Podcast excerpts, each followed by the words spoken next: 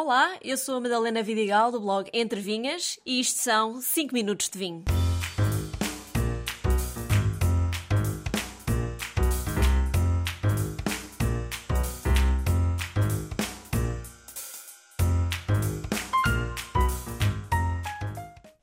Atualmente a concorrência é tanta que andamos todos à procura de um espacinho para mais um vinho no mercado.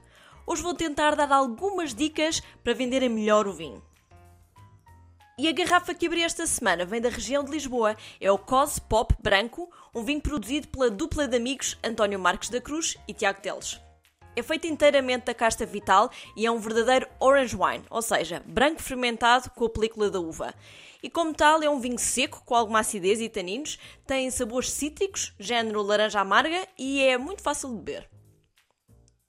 Existem vários momentos, situações e mesmo diferentes espaços onde há pessoas a recomendar e a vender vinho. Falo de garrafeiras, comerciais e distribuidoras, canções e, claro, venda na própria adega. Mas seja onde for que estejam, acima de tudo, têm gostado do produto, neste caso vinho.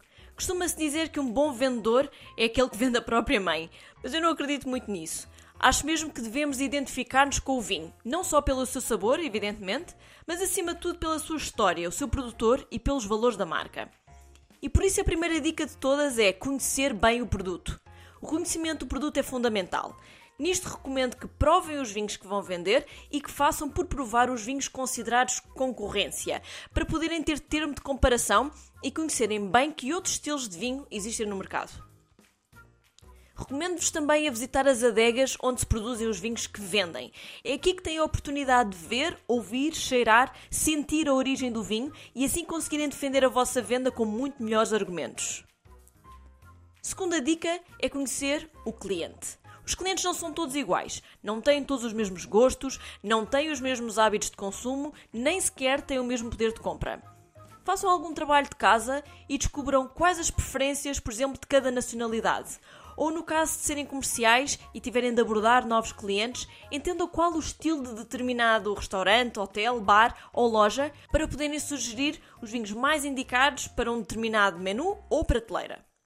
Se for o caso de trabalharem numa loja, não caiam em estereótipos. Um grande erro nos dias de hoje e todos nós temos muitos preconceitos. Quando se trata de vender, temos sempre que ter mente aberta porque vamos deparar-nos com muitas surpresas. E falo de acharmos que as mulheres só compram vinho branco e rosé e os homens compram vinho tinto, ou de achar que uma pessoa vestida de forma descontraída não vai gastar dinheiro e que um homem de fato e gravata vai procurar os vinhos mais caros. Nada disso. No caso de dúvidas, conversem um pouco com os vossos clientes. Perguntem diretamente o que procuram, se é para oferecer ou consumir em casa, quanto pretendem gastar, quais os gostos pessoais. Tentem ao máximo personalizar a vossa recomendação e para isso têm de conhecer melhor o cliente que têm na frente. Outra dica bem importante para usar nesta mesma situação de, de trabalharem numa loja ou se trabalharem, por exemplo, como escansão tenham em conta a harmonização com a comida. Procurem saber o que as pessoas vão comer ou cozinhar em casa para também poderem sugerir um vinho que case perfeitamente com aquela comida. E para isso, uh, podem voltar ao episódio 3, onde também dou umas quantas dicas de harmonização de comida e vinhos. Para quem trabalha mais como comercial, o chamado porta a porta, tem algumas palavras de apoio.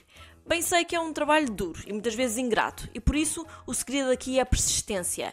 Não na perspectiva do chato que insiste, que é cansativo e às vezes inconveniente. Não é necessário chegar a esse ponto. Mas costuma-se dizer que o não é garantido, mas o sim vai chegar. Vão ser sempre mais nãos, mas se estiverem bem preparados e usarem as dicas que dei antes, o sim vai aparecer cada vez mais vezes. Mas para que o trabalho das garrafeiras, canções, comerciais seja mais facilitado, é muito importante que os próprios produtores de vinho comecem a investir mais na sua comunicação, nomeadamente nas redes sociais. Têm que ser criativos e inovadores. E além de produzirem um bom vinho, têm de torná-lo apelativo, com uma boa imagem, um bom marketing e com o tão falado storytelling. Não se esqueçam, o vinho é uma bebida emocional. As pessoas querem relacionar-se com um nome, uma cor, um logótipo bonito, com uma filosofia de produção, com produtores pequenos, com agricultura biológica, com o que seja. Vinhos bons há milhares no mercado, mas o vosso tem de ser especial em algo, e é esse ponto especial que têm de comunicar para dar uma boa base de trabalho a quem depois os vai vender. Muito obrigada à Wine to Help, que me ajudou a juntar estas dicas de como vender mais e melhor o nosso vinho. Um brinde a todos e até ao próximo episódio.